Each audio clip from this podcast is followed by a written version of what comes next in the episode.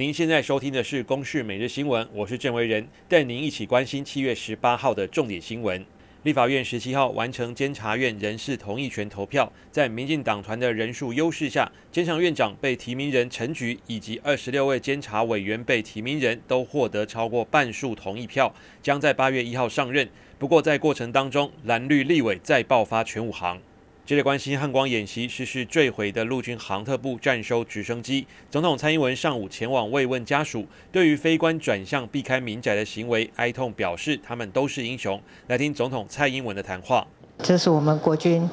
一个非常大的损失，也让我们感到非常的哀痛与不舍。那么他们错失了呃他们自己的一个。抢救自己生命的机会，他们是我们的英雄。蔡总统表示，已经指示国防部全力协助家属，并且要做最详尽的调查，也希望国人同胞为国军加油打气。十七号中午，两位殉职飞官简任专、高嘉龙也从新竹医院移灵到桃园国军总医院，官兵列队敬礼，场面肃穆哀戚。美国太平洋舰队十七号发表声明表示，两艘美军核动力航空母舰“雷根号”和“尼米兹号”目前正在南海进行战术防空演练。两艘航舰官兵合计超过一万两千人，舰载机合计超过一百二十架。这也是美军这个月第二度在南海进行双航母军演，凸显出南海紧张情势升温。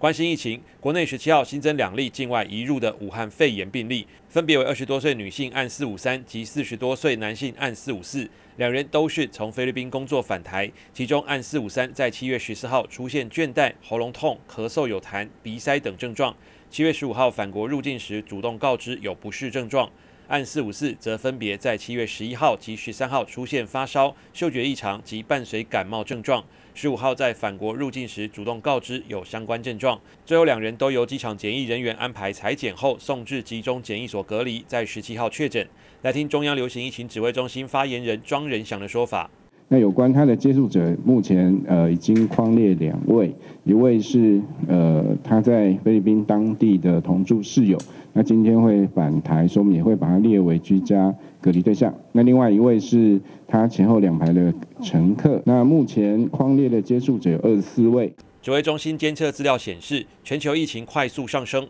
七月十六号新增病例超过二十四万例，创新高。美国近期陆续放宽管制措施后，疫情回升至每日新增超过六万例，与中南美洲均为疫情流行最严峻的地区。临近我国的印尼与菲律宾自疫情爆发以来持续上升，仍未达到高峰。此外，近期日本、澳洲、香港等地区逐渐松绑防疫措施，疫情有恶化的趋势，可能增加社区感染的风险，民众仍需注意。目前正是东南亚的雨季，印尼苏拉威西岛洪水爆发，带来淤泥流入千栋房舍，已经造成超过三十人死亡。至于疫情还没有降温的印度，全国确诊人数已经突破一百万，现在又面临水患，至少有七十一人丧命。第一大城孟买有一栋楼房坍塌，造成了六人死亡。以上由公视新闻制作，谢谢您的收听。